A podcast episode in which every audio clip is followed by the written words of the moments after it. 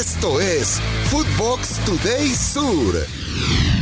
¿Qué tal, Footboxers? Hoy miércoles 29 de marzo te contamos las noticias que tenés que saber. Recuerda seguir arroba Footbox Oficial en redes sociales, seguir el podcast y activar la campana.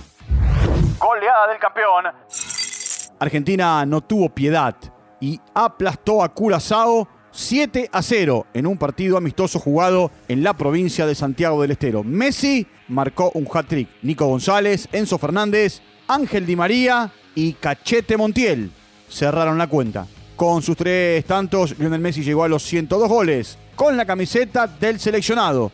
Esta es la máxima goleada de la albiceleste en la era Scaloni. Escuchemos, habla Lionel Scaloni está bueno festejar, y, pero habría que preparar el partido. Nosotros nos gusta competir y se, vieron, se vio que los chicos quieren competir y, eso es lo más importante de cara, de cara a, lo que, a lo que viene. Ibarra fuera de boca. Tras la reunión con los dirigentes Geneises, Ibarra dejó de ser el entrenador del primer equipo. Lo reemplazará de manera interina Mariano Ron, mientras se reúnen los próximos días con Gerardo el Tata Martino, que es el elegido por el Consejo de Fútbol. Acá lo dijo Mauricio Serna tras la reunión. Toda la Junta Directiva, el Consejo de Fútbol, eh, hemos tomado la determinación de que este cuerpo técnico no continúa más. Estuvo hasta hoy o hasta mañana que se despiden de los jugadores. Mm, no hay mucho más que decir, que estamos muy agradecidos. Ibarra dirigió 36 partidos a Boca Juniors Ganó 20, empató 7 y perdió 9. Ganó la Liga Profesional 2022 y la Supercopa Argentina del mismo año. Uruguay tomó revancha. En Seúl, la Celeste venció 2 a 1 en condición de visitante en un partido amistoso a Corea y sumó su primera victoria tras la Copa del Mundo. Sebastián Coates y Matías Vecino marcaron para la victoria de Uruguay, mientras que Juan In Bem anotó para el conjunto local. Escuchemos a Marcelo Broli, el técnico interino de la Celeste.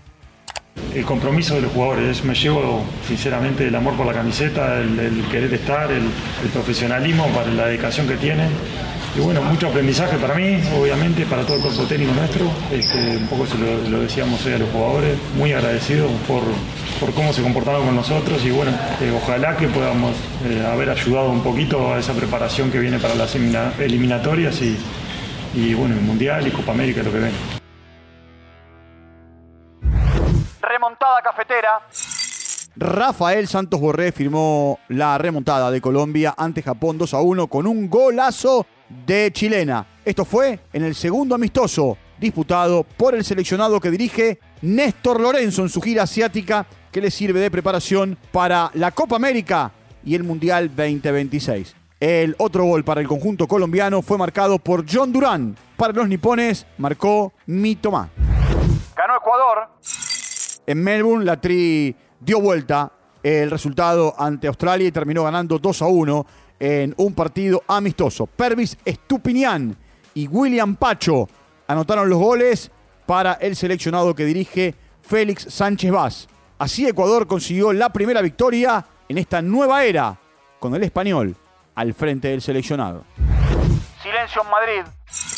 Marruecos y Perú empataron 0 a 0 en un amistoso internacional disputado en España. Bufal vio la roja para los africanos y Carlos Zambrano para el conjunto de Reynoso. Advíncula se fue lesionado en Perú. En otros resultados, Bolivia se impuso 2 a 1 a Arabia Saudita.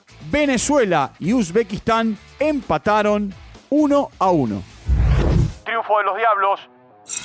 Bélgica venció como visitante a Alemania 3 a 2 en un partido disputado en Colonia. Los goles fueron de Yannick Ferreira Carrasco a los 6 minutos. Tres minutos más tarde, Romelu Lukaku. Y a los 33 del complemento, Kevin De Bruyne.